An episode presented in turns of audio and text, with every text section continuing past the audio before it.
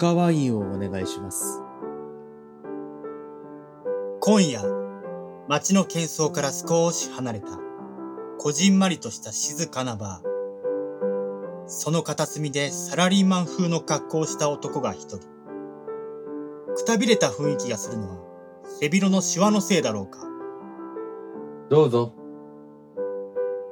彼はバーテンダーに出されたワインを一気に飲み干す。彼の表情は、酒を飲んでいる間もどこか浮かない様子。すいません。赤ワイン同じものを。バーテンダーにおかわりを要求すると、ふと、ピアノの方に目をやる。先ほどからハットを目深にかぶり、上品なスーツを着たピアニストが何やら曲を弾いているのだ。彼はそのメロディーにどこか懐かしい感じを覚え、ピアニストに声をかけようとした。すいません。あの、その曲ってなんていう曲でした？あ、すいません。申し訳ない。はい、もしもし。もう、どこぶらついてんのよねえもう声でっかいんだよ、もう。なんだよ、ねねさん。今大事なことを聞こうと思って。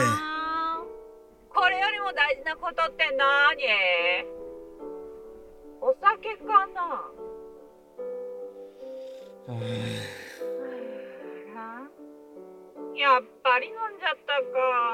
あ姉さんには関係ないだろちょっと貸して。ガク兄ちゃん？こんな時に何してんの？え？ああ、リツいや、ちょっとさ、今聞いたことがある曲がさ、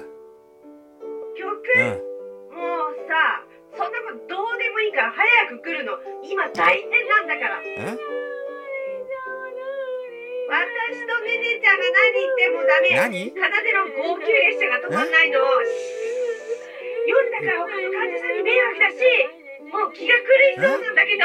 うーん、そこにケンさんいんだろ？ケンさんに助けてもらえって。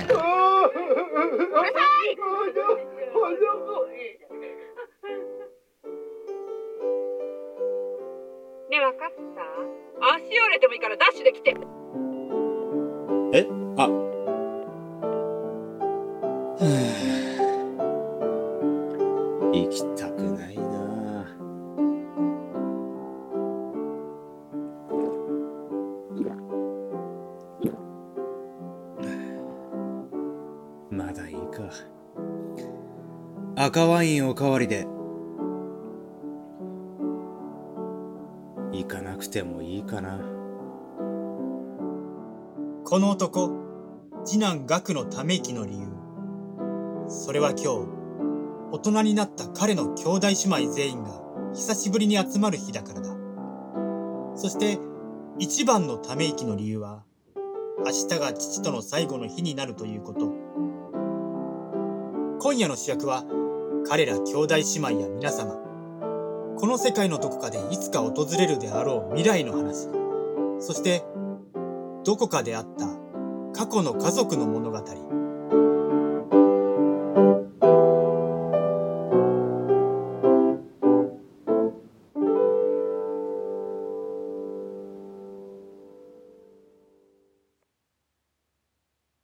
深夜の病院の一室。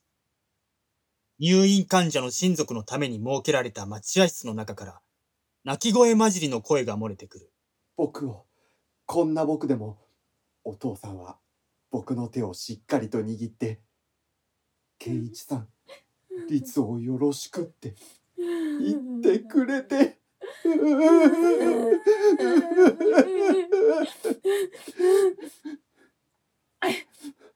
そうなの。パパは優しくて強くて包容力があって。かなでちゃんはお父さんを尊敬してるんだねそうなん。ごめんまたこんなこと言っちゃっまたゲイで魚が出たんですそうだよね 鼻水が出ちゃったあ聞かないよ。あ、じゃあ、病室にティッシュ取りに行きましょう。そうしましょう。お父さんびっくりしますかね。奏は三女で、兄弟姉妹の末っ子である。今朝からひっきりなしに父の病室、この待合室と行き来しては、泣いたり騒いだりと落ち着きがなく、他の姉妹たちをへきへきさせている。はあ、もう、パパびっくりなんてしないのに、死んじゃってるんだから。律はすっきりさっぱりしてるね、本当に。そう？だって、脳死なんだし。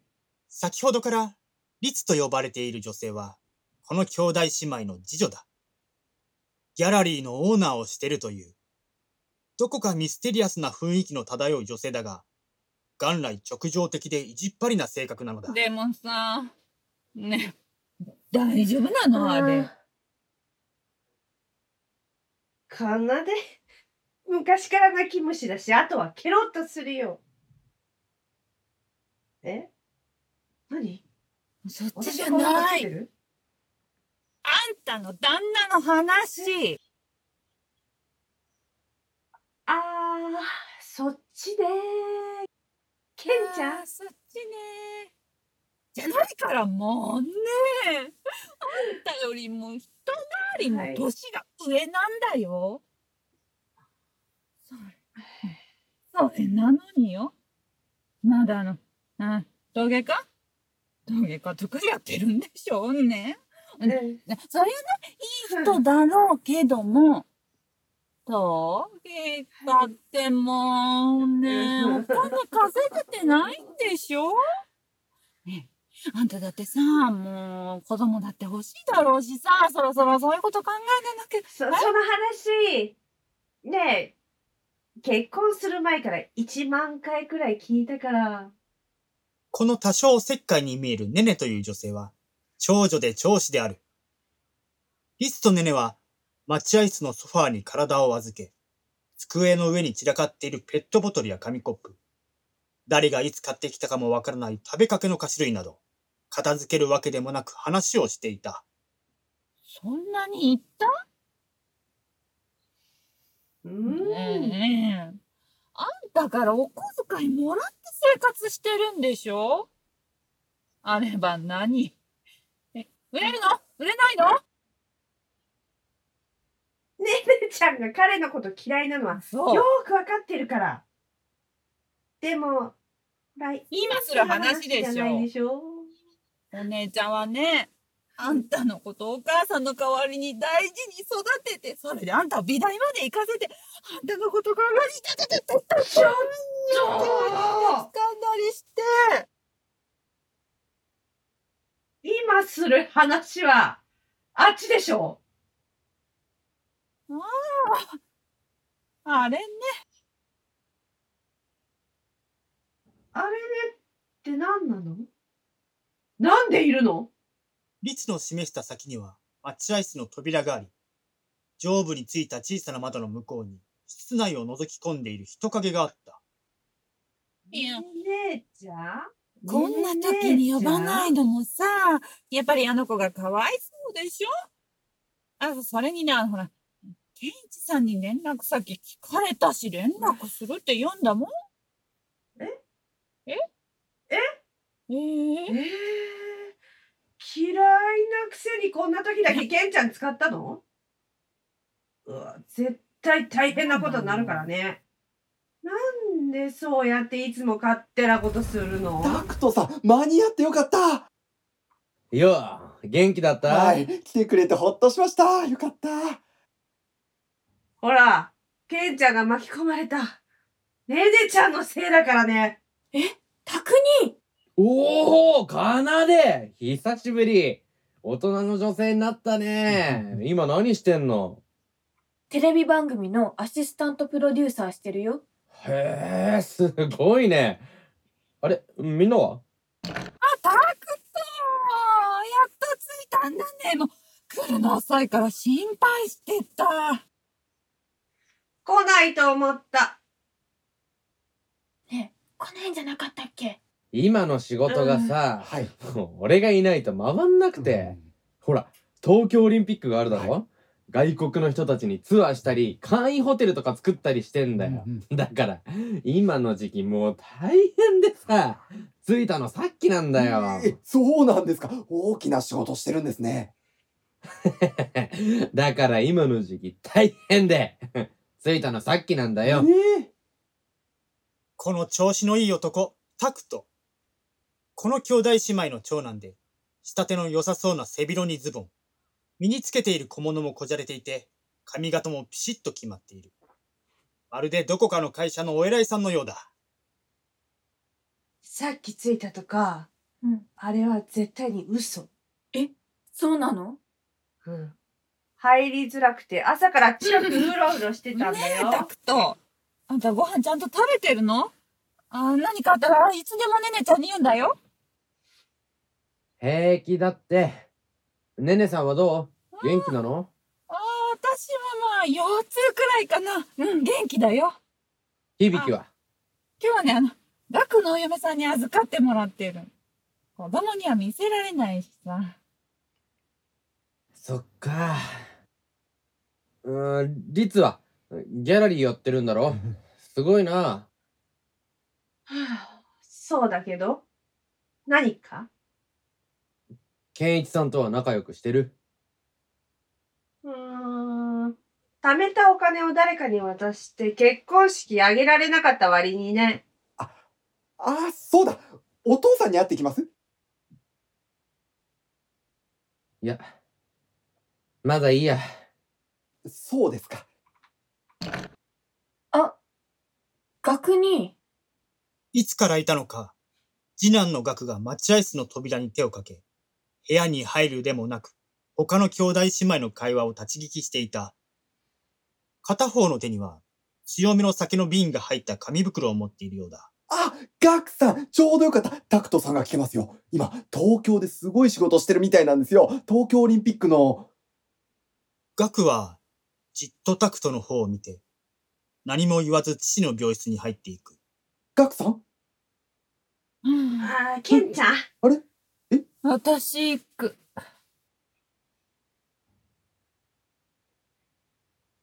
ケンちゃん。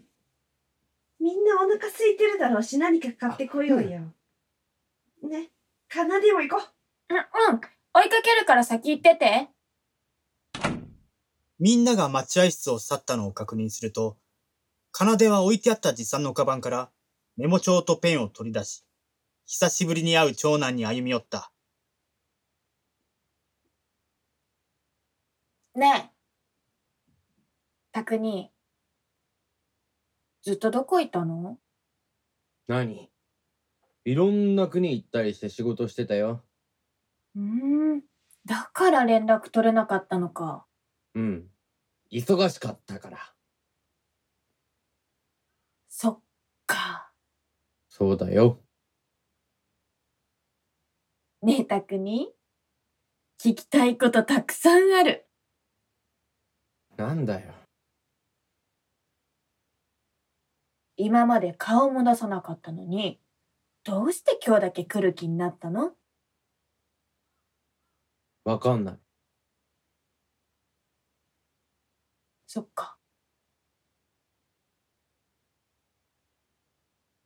明日の朝、パパの生命維持装置を外すことには整理はついてる？心の。できてるよ。父さんの生前の意志だから尊重する。奏はうんできてるつもりなんだけどね。そっか。あのね、みんなには内緒なんだけど、このことをもとに番組の企画をあげようって思ってるの。は？いくらさ、パパのリビングビル、尊厳死の宣言書にみんなが賛成したからって、まだまだ日本では難しい問題でしょ？だから、リビングビルの番組を作ることで、もっともっと尊厳死について認知してもらって、そんなに難しい話か？父さんはさ、母さんが移植ドナーが見つからなくて助かんなかったからこういう最後を選んだと思うよ。助かる命があるのならって、そんなに難しくなんてないだろうそう？でも、私は今日みたいな日、大人になった兄弟姉妹でどんなことを思ってどんなことを考えてるのか知りたい。視聴者もこういう泥臭くても心の声、真実は見たいと思うんだよね。う。うん、いいんじゃない？やりたいようにやんないと人生後悔する。そっか。じゃあ、タク兄は人生後悔してないんだね。おう。また後で話聞くから。なんか飲み物買ってくるね。じゃあ、コーヒー。うん。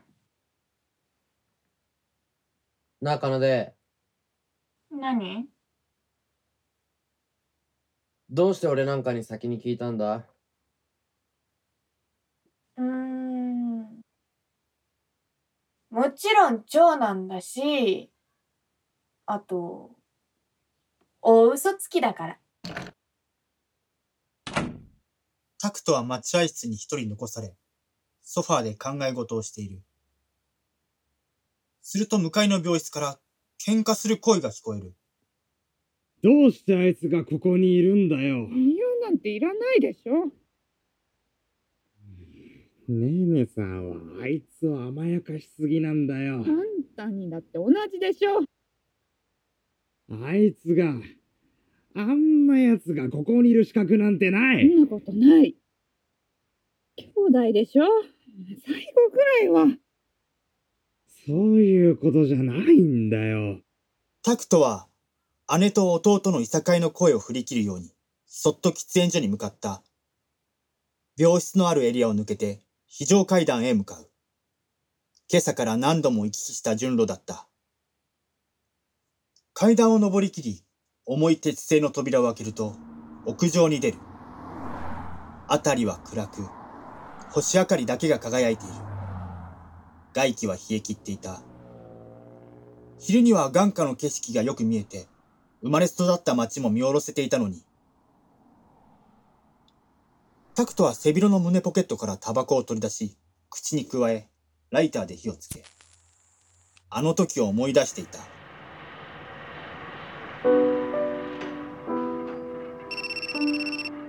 はい。ねねさんどうした急に？え？父さんが？父さんが？とわかった。サインする。書類送って。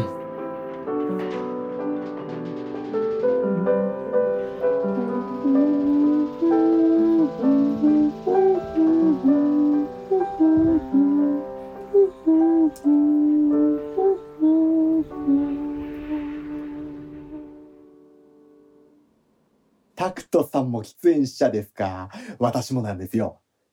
あの、一本いただいてもいいですか？あ、どうぞ。すいません。あれ？ご飯は？どうも女子トークの中にいるのが苦手でして。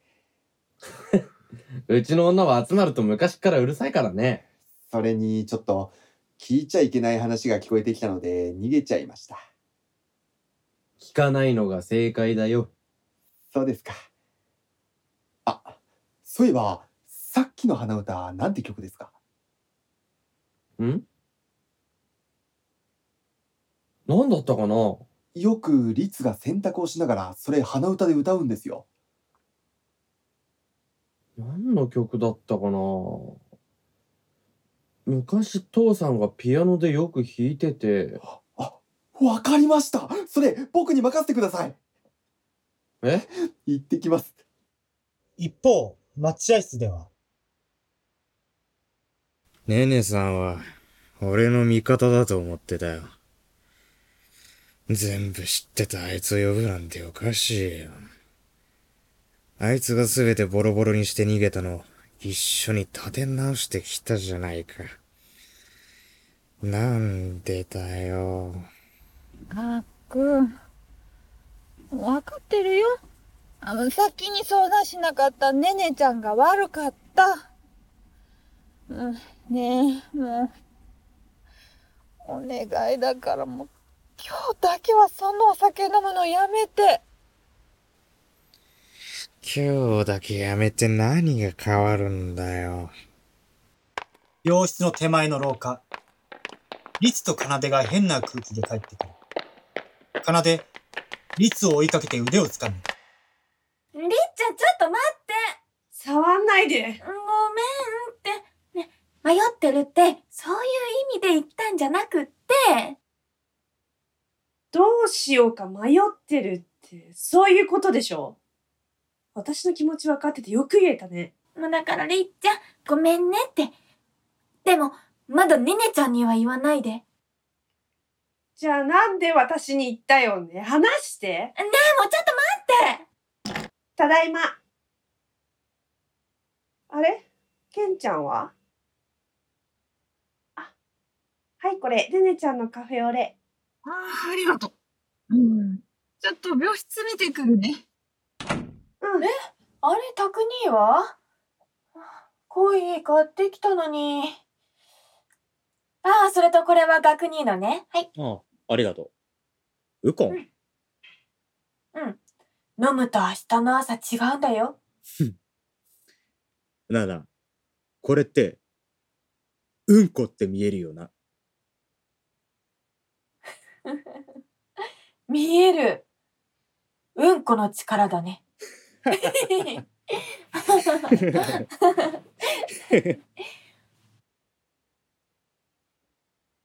ねえ、学兄。ん？パパは、学兄にとってどんな人だった？うーん。さあね。俺にはあんまり話さなかったから、俺が聞きたいぐらい。お前は？いや、私が聞いてるんだけど。いいじゃん、教えてよ。うん私のパパはね、いつもおしゃれで、ハットなんかかぶっちゃってさ、楽しくて。でも、絵本を読むパパは好きじゃなかった。パパの方が先に寝ちゃってつまんないから。私はね、パパの膝に乗って、ピアノを聴くのが一番好きだった。お前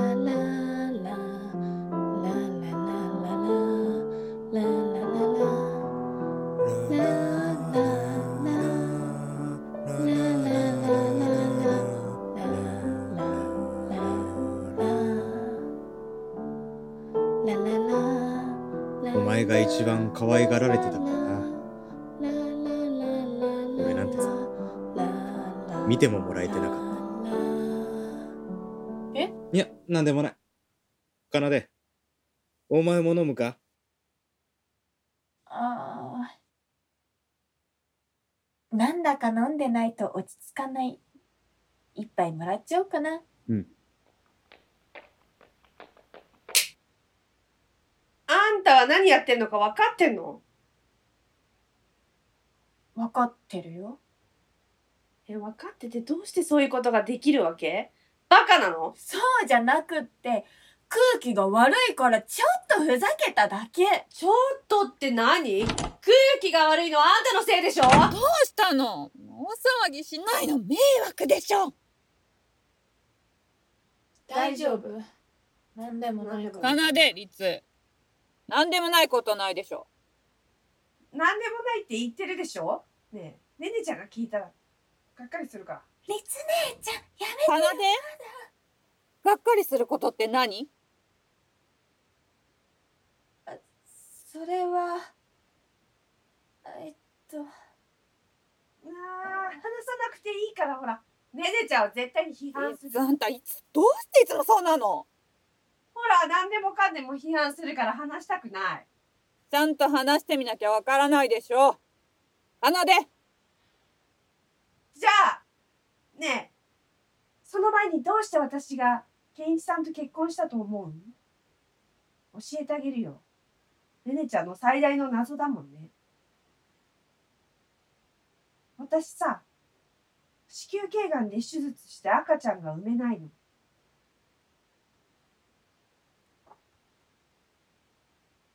そんなこと。一度も相談してくれなかったじゃない。おお姉ちゃんに相談してくれてれば。相談してどうなるの？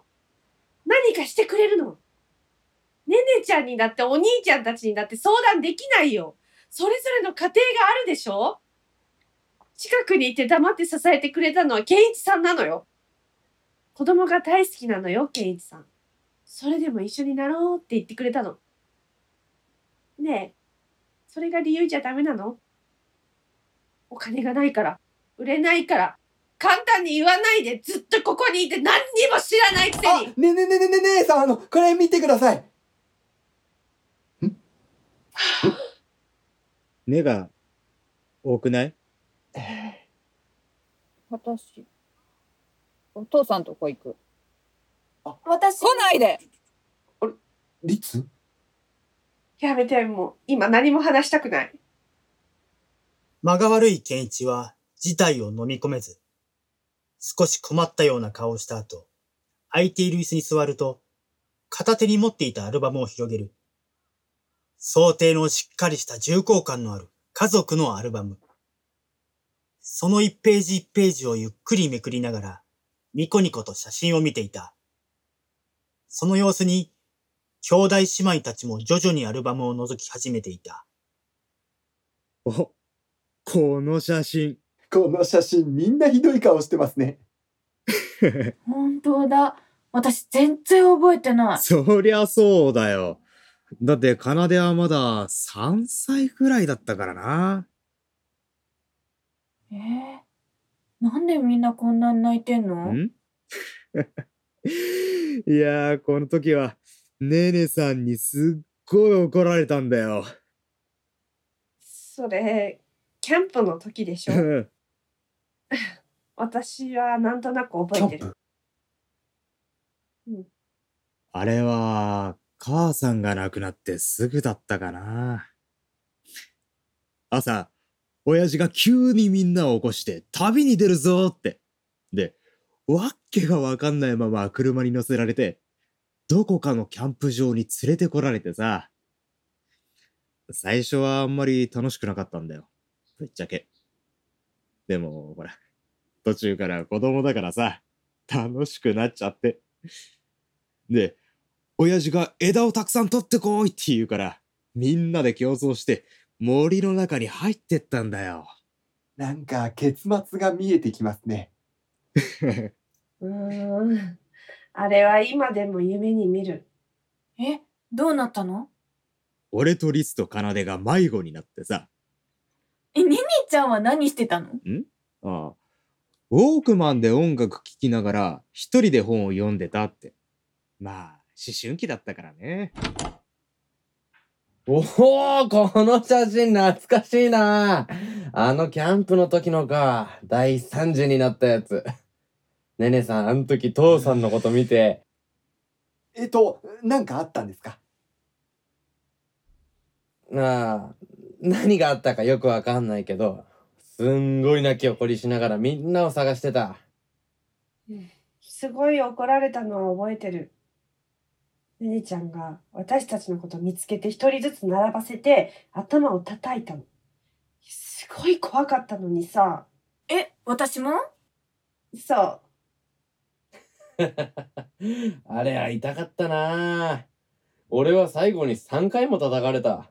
健一は兄弟姉妹たちの会話が進んで安心したかのように、そっと輪を離れ、スマホにイヤホンをして音楽を聴き出す。逃げたくせに。笑ってるし。何がだよ。あん時奥まで行こうっつったの誰だよ。何が言いたいんだ？奏で、律。こいつはあん時逃げたんだよ。真っ暗な森の中。俺たち残して、嘘までついて。ちょっと学兄ちゃん。ほっときなよ。逃げたんじゃない。助けを呼びに行ったんだろ？動くなって言ったのに。逃げただろ。言い訳ばっかり。だから、何の話だよ。はっきり言えよ。キャンプの話じゃねえだろ。今回も逃げればよかったんだよ。ま、逃げたのと変わんねえけどな。もう親父は死んでんだからな。今更何しても遅えんだよ。お前、酒くせんだよ。酒飲んでる俺が悪いのかよ。触んなよ。お前がここにいる資格はない。お前がやるって言ったんだろ？ワイナリーも会社を立て直すって、自分で。触んなよ。バカが撃つんだろ人のこと見下してるお前がバカなんだ。この野郎あいででででででででででおい離れろよ手とかねえかボケってばおい離れろよやめてよおいえ手とかねえかこのやだ。どけもうこんな時にみっともないねね姉さん、お父さんの曲ってこれですかちょっと、ケンちゃん、イヤホン取ってみて。おえ、え、どうしたんですか？騒ぎを聞きつけたネネは、父の病室から戻り、弟二人に濡れたタオルを投げつけた後、部屋の隅に避難して、我関せずの律と奏の頭を叩きつけた。どうしてこうなる前に止めなかったの？ねねちゃんが悪いだからで。ケンちゃん使って宅に呼ぶからこんなことになったんでしょ？ねえ少しは学人の気持ち考えてよ。奏の気持ちも、ケンちゃんの気持ちも、私の気持ちも、宅にはわかってるわよ分かってないし、もう余計なことしないで今のはダメだよ。ねね姉さんに八つ当たりしてる。分かってないのは律の方だよ。今日が何の日なのか、ちゃんと考えなきゃダメだよ。律はなんでここにいるの？いたたまれなくなったのか、立ち上がり逃げるように待合室を出ようとするタクト。また逃げるの？ネネの言葉が引き止めた。ネネはゆっくりとタクトの前に立つと、乱れた服装を直してあげる。タクト。いつまでここにいるつもり？お父さんとこ行きなさい。行きなさいネネがタクトの背中を押し、待合室から追い出した。が、タクトは待合室の向かいの病室の扉の前で入れずに立ち尽くす。奏がタクトのその様子を見守っている。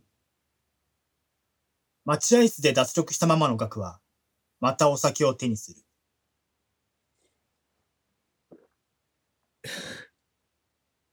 なんてだよ。どうして親父のところに行かせるんだよ。あいつは、全部壊していったんだよ。会社も、家も、家族も、親父も。親父は、死ぬ間際まで、あいつのこと心配して死んだんだよ。俺には、申し訳ないって。そんな姿見たくなかった。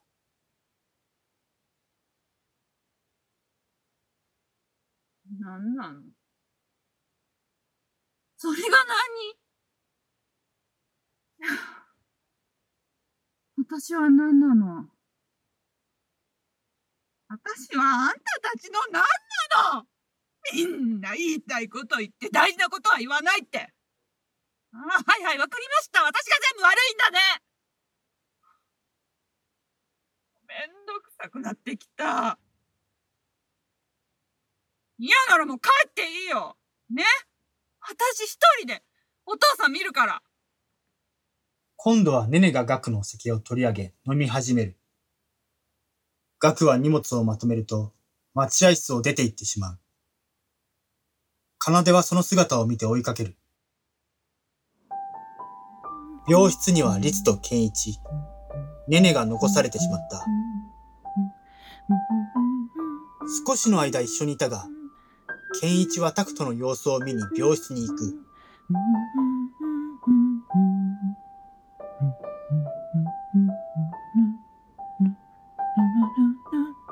no, no, no, no, no, no, no.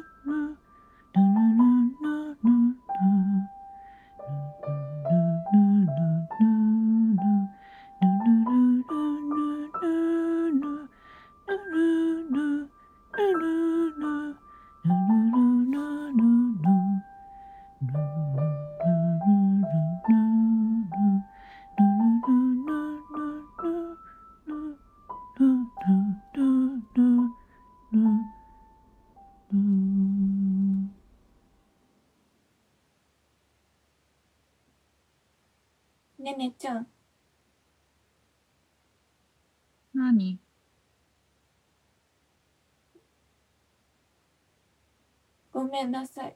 何が？あのね、私、まだ考えが整理できてなくって、あのね、私、仕事を続けたいって思ってる。今、とっても楽しいんだけど、でも、いろいろあって。ああ、いい。ああ、もう聞きたくない。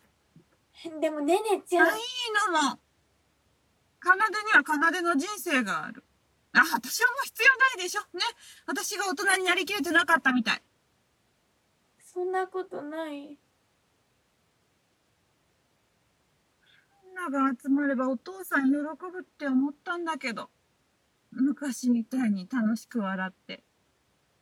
ああ、でも違った。もう、お父さんいなくなれば大人になった兄弟姉妹なんて会うことも、会う理由もなくなるんだね。そうかもしれないね。りっちゃんもなんでそんなこと？あんたたちのこと心配して、お母さんの役目、お父さんの介護、長女の役目、必死にやってきたけど、もう今日で卒業する。やめた。なんで？ねねねちゃん、やだよ。どうしてそんな風に言うの？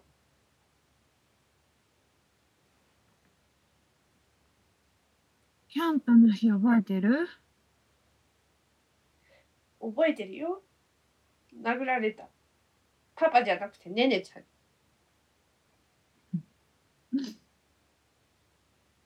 あの時からね、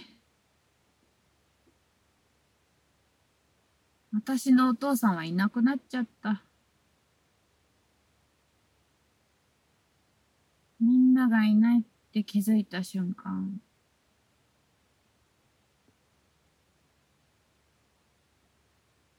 お父さん、怒るよりも先に倒れ込んで大きな声で泣いてたの。奥さん亡くしてどうしたらいいかわからなくなっちゃった男の人だった。だから、私が母さんの代わりをしようって思ったの。でも今日で終わり。なんで教えてくれなかったの？だって、律も奏もお父さんのこと大好きだったし、悪とも学も尊敬してたから。早く大人になってほしくなかったの。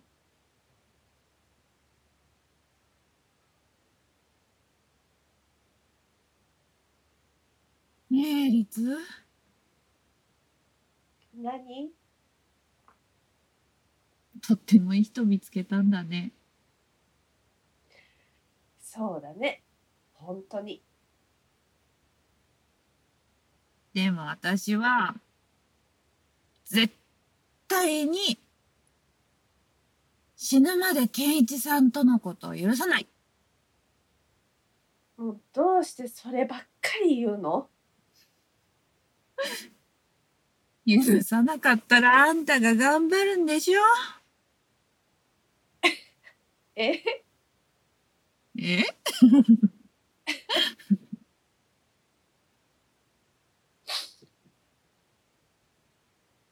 いつ？んあんた今幸せ？うん。本当に？ねえねちゃん。私、本当に幸せだよ。そっか。ねねちゃんは？今幸せ？私？うーん、そうだね。うん。まあ、不幸じゃないよ。響がいるし。そっか。かなでん？あんたはどうなの？うん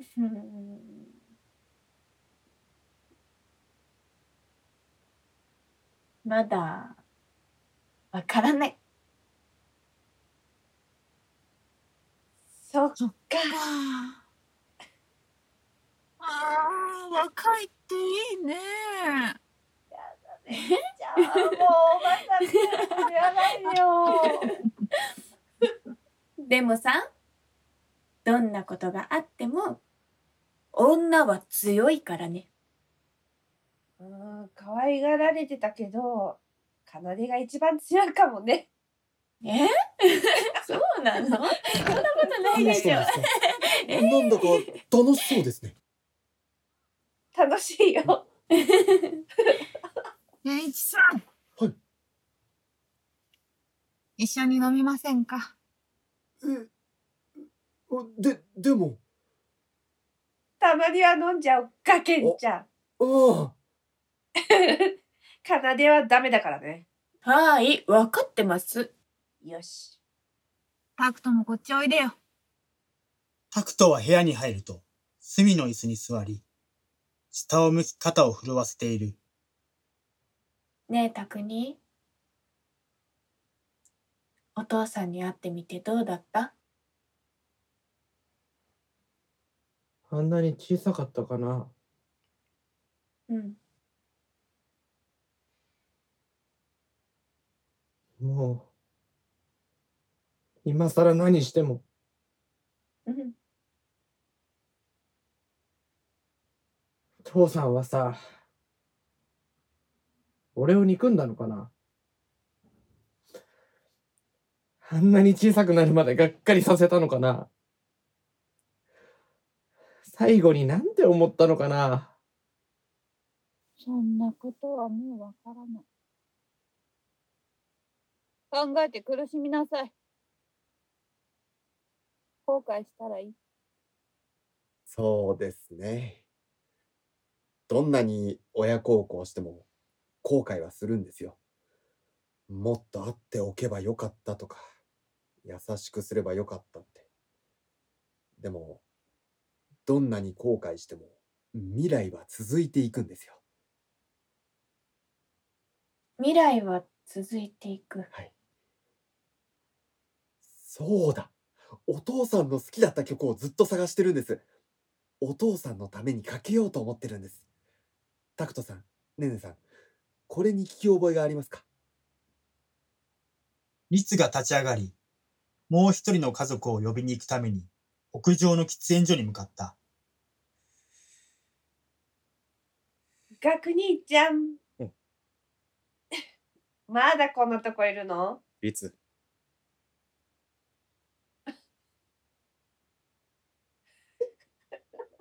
なんだよ。いや、さっきの喧嘩、すごいダサかったなと思って。うるせえな。昔の喧嘩のまんまなんだもん。成長してないね。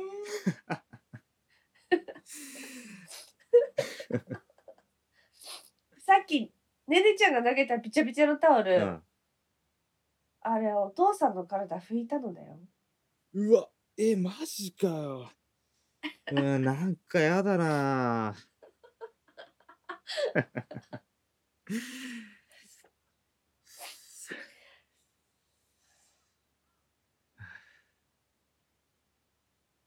なりつ、うん？俺、行かなくてもいいかな。えこのまま遊びに行こっか。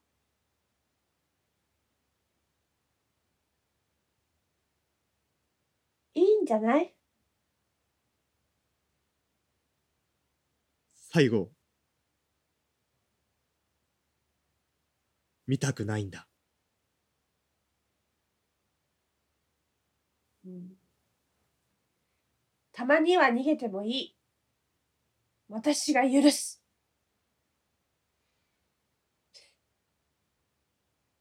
ねえ、学兄ちゃん。一回しか言わないから聞いてね。学兄はすごいよ。自分の持ってたものを捨てて、お父さんのこと助けたじゃない。それも文句一つも言わずに。そっかあのね、メデさんが言ってたんだけどさ、学兄はお父さんの戦友みたいだったって。性格も年齢も違うけど、お互いの気持ちがわかる戦友。戦友か。すごい誇りに思ってたよ、パパ。だといいな。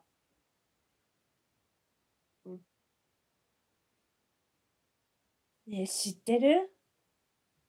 子供と親の関係って3回変わるんだよ。親と子供、友達、あと子供が親のようになって、親が子供になるって。そう思うと私たち、年取ったんだなーって思わない？扉の後ろで、奏は二人の話を聞いている。本当に年取ったな。俺も。お前もね。じゃあまだ許せないだろうけどさ、私も許してないし。でも、今日くらいはお父さんがどうして欲しかったか考えようよ。うんね。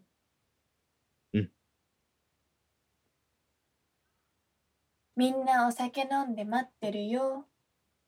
あ、行こうかな。うん。喫煙所のスペースは狭く、律は奏と入れ替わるように屋上を後にした。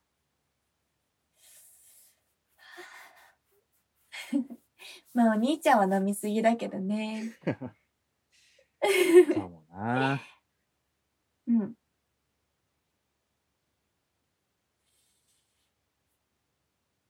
ねえ、学兄ちゃん。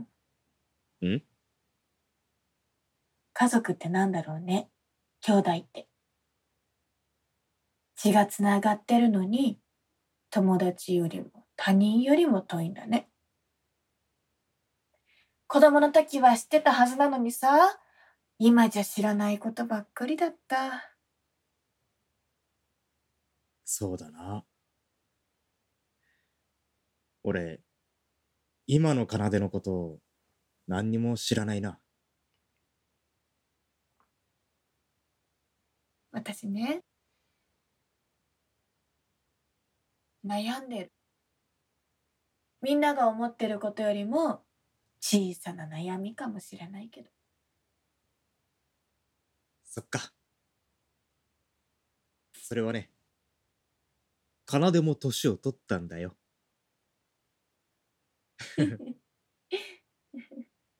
いっぱい考えればいいよ。人生後悔してもいい。逃げてもいい。自分で決めた道を進めばいい。どんな道を選んでも、奏の人生だから。でもな、奏。俺みたいにはなるなよ。奏は二人の様子を少し見やると、黙ってその場を去ることにした。喫煙所の狭いスペースで、兄と弟が二人きり。静寂の中、兄はタバコを取り出し、火をつけようとするが、ライターがない。弟は兄にそっとライターを渡し、兄は黙って受け取った。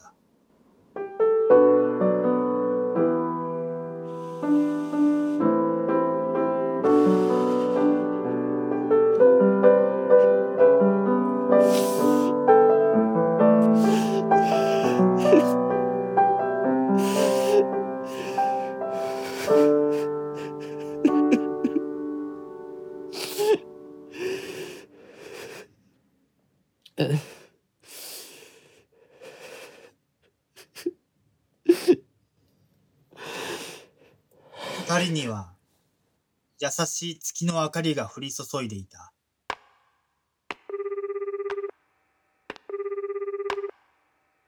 もしもし？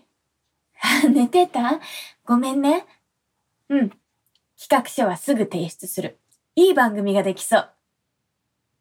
あ、あとね。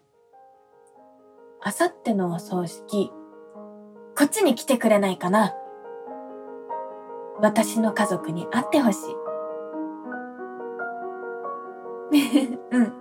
そういうことだよ。返事待たせてごめんね。でも、私仕事続けるから。私は全部欲しい。悩んだり、辛かったり、いろいろあると思うけど。仕事も、結婚も、この子も産みたい。それでも一緒になってくれる？初めて兄弟姉妹たちが待合室に全員揃った。急に狭く感じる空間に静かに時間が流れていく。病室に入っていったり、待合室でアルバムを見たり、寝てしまったり、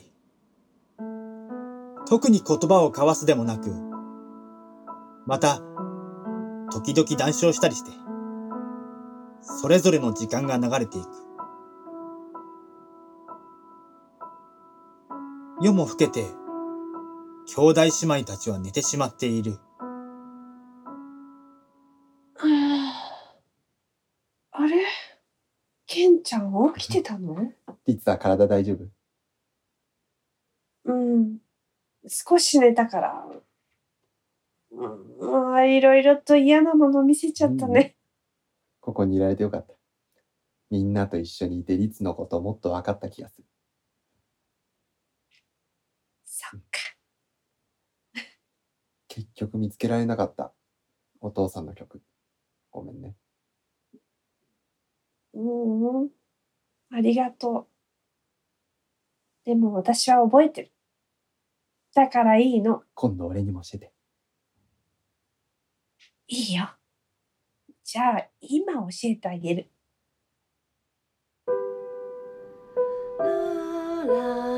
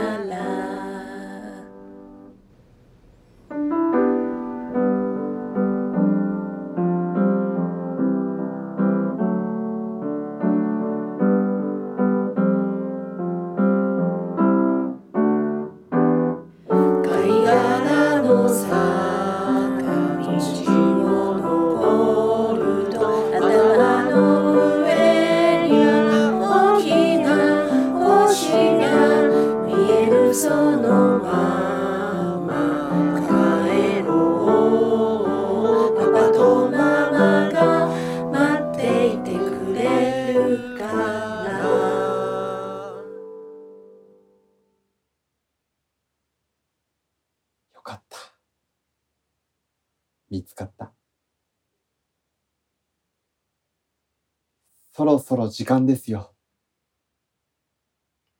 その言葉が現実に引き戻した。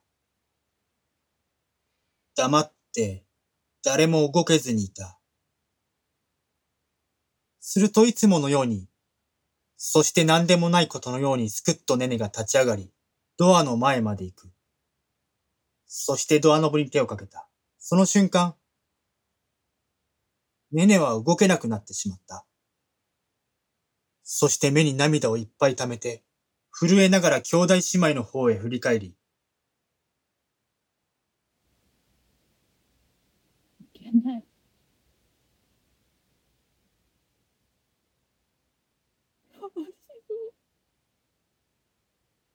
お父さんいなくなっちゃう。立てなくなったネネをさっとリツが支える。そうだね。ガクがそれを見て立ち上がり、行こう。父さんが待ってる。奏では動けそうにないタクトに腕を回す。うん。みんなで。タクトは精一杯の笑顔で、ずいぶん待たせちゃったからな。兄弟姉妹たちはそれぞれに手を取り合いながら、いたわり合いながら、少しのギクシャクを残したまま、待合室を出ていく。ケンイチはその姿を見送り、自分も後に続こうとするが、アルバムが開いているのに気づく。戻ってアルバムを手に取り、ニコッとして、私の方を見た。気がした。あの子たちと過ごした時間は私にとって宝物だった。お前たちがどんなに大人になっても私にとっては大切な子供たち。最後に私からのプレゼントにこの曲を送るよ。